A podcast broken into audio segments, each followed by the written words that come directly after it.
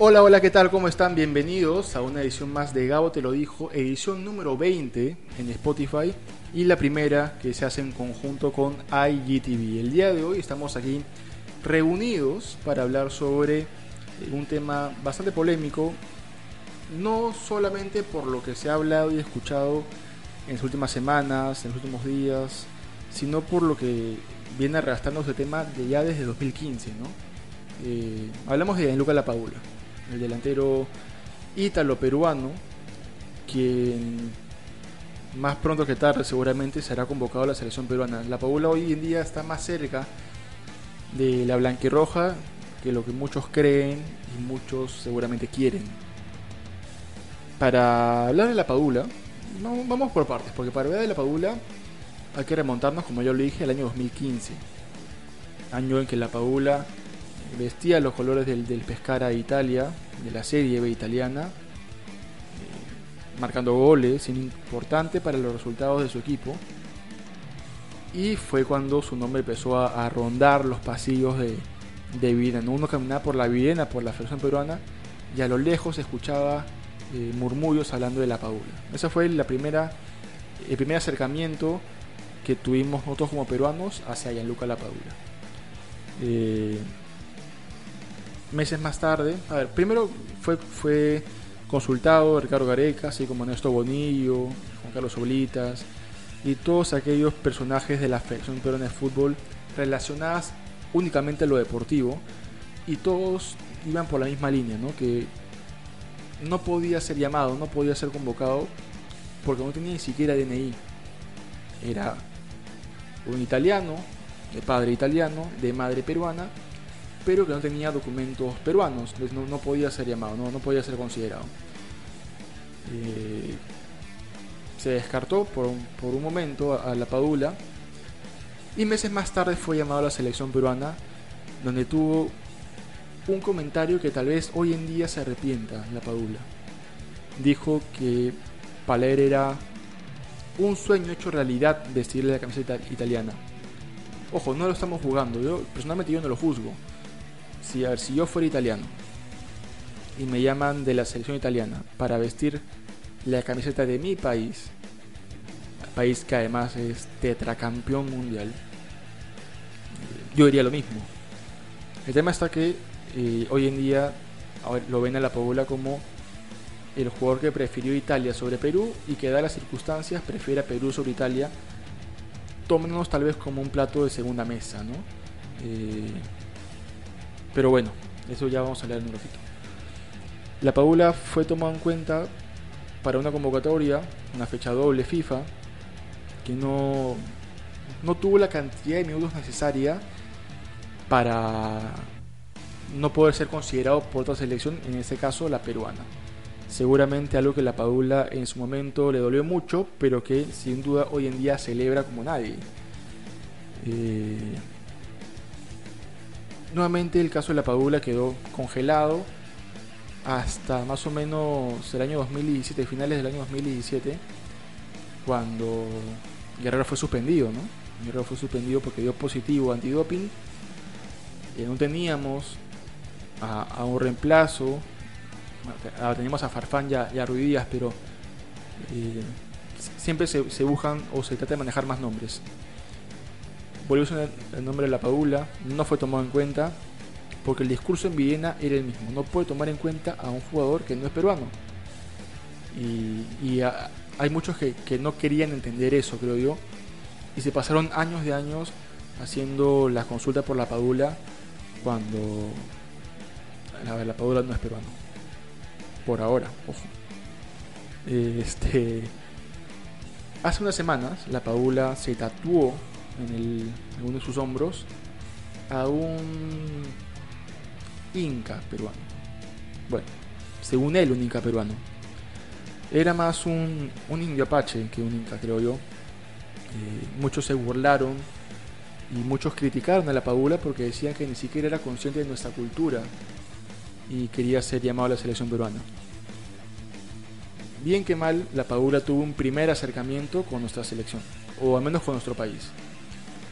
Se jugó la última fecha FIFA, en la cual empatamos en Asunción perdemos en Lima con, con Brasil en una fecha doble algo complicada porque no teníamos a Guerrero, Farfán está sin club y venía recuperándose una lesión que no le permitía estar al 100% frente a estas elecciones. Marcamos cuatro goles, es cierto. Y más, marcamos dos de, visita. Pero los goles los marcó Carrillo, que marcó tres de los cuatro. Y el otro Tapio, o sea, lo marcaron volantes, no, no un delantero. Eh, Farfán no estaba en su mejor momento, o no está en su mejor momento, en todo caso, o sea, sin equipo. Y Raúl Ruiz Díaz eh, sigue demostrando que no, no es el delantero que vemos en el Seattle Sanders, que hemos visto en Morelia, ni siquiera el delantero que hemos visto tal vez en Universitario de Deportes. Ya para el partido con, con Brasil no pudo ser convocado porque dio positivo a coronavirus, pero al menos con el partido con Paraguay no, no demostró eso. Entonces se empiezan a buscar opciones. Gareca eh, tiene un abanico de posibilidades, entre comillas, ¿no? Porque, a ver, delanteros de experiencia, delanteros de peso, únicamente Paolo, Jefferson y, Raúl Ruiz Díaz hoy día. Eh, está considerando a Alex Valera, a Matías Zúcar, a Lair Rodríguez, pero digamos que no, tienen el peso internacional aún. Son delanteros jóvenes, delanteros con futuro, pero que aún les cuesta eh, ese tipo de, situaciones complicadas. Después de esa fecha doble, se filtró una foto, se dio a conocer en todo caso una foto de el señor Gianluca Lapadula, ya, ya hasta ni el nombre me sale. Gianluca Lapadula, eh, bastante joven, me debería ser a decir que entre adolescente y niño tal vez, con una camiseta peruana. Alguna gente lo, lo vio bien, dijo, ah, mira, desde niño tenía la camiseta puesta. Algunos lo vieron como oportunista, y bueno, el señor que no podía ser convocado, es más, fue, consultado después de esa foto Néstor Bonillo nuevamente, una de las manos derechas de, de Gareca. Y Bonillo dijo, no podemos convocar a, la Padula porque no es peruano, no es convocable, no es elegible. Bueno, ese era el discurso en Videna hasta el último jueves por la mañana. Porque en horas de la tarde se dio a conocer que ya Luca Lapadula había iniciado los trámites para sacar su DNI y convertirse en ciudadano peruano y así poder ser elegible para Ricardo Gareca.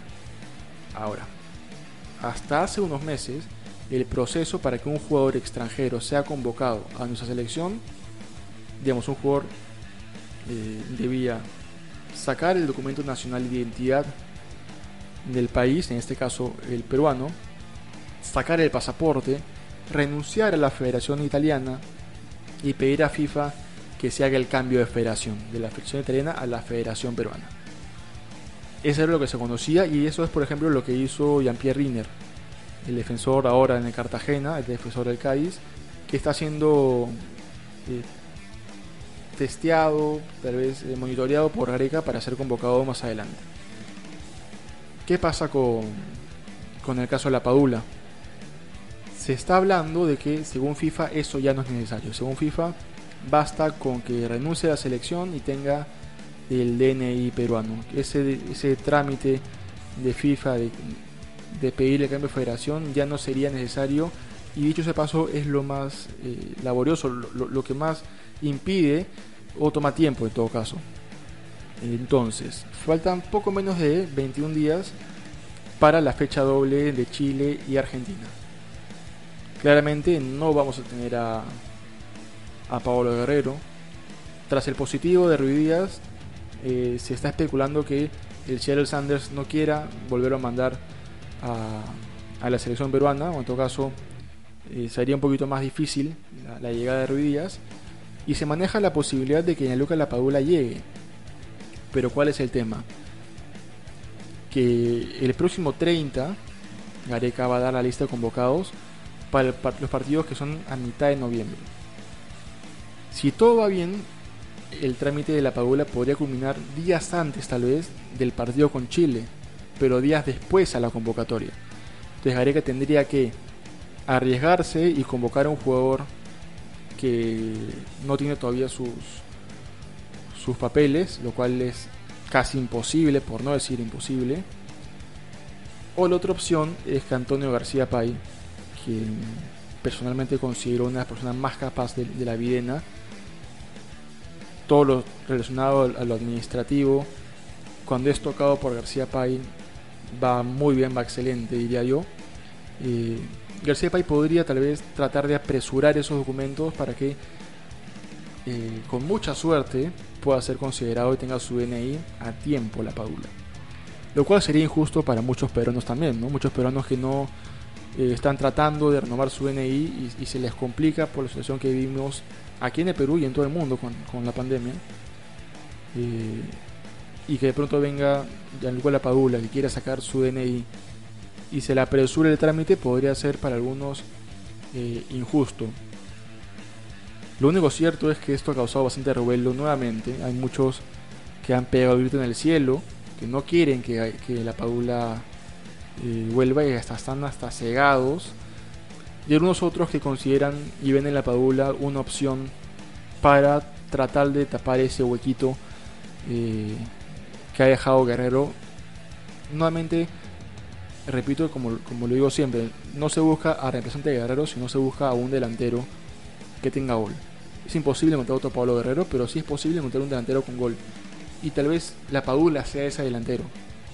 Lo único malo es que la Pablo tiene ya 30 años. Eh, está un poquito mayorcito ya para ser tomado en cuenta a largo plazo, pero tal vez para este proceso nos pueda servir bastante.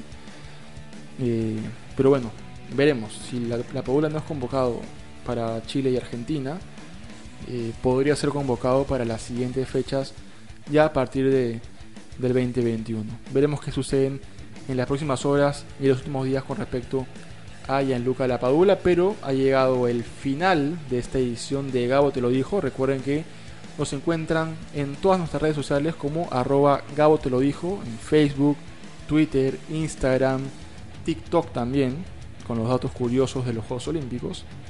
Y por supuesto a través de Spotify todas las semanas. A veces un poquito tarde, pero siempre cumpliendo todas las semanas con subir un, un podcast nuevo.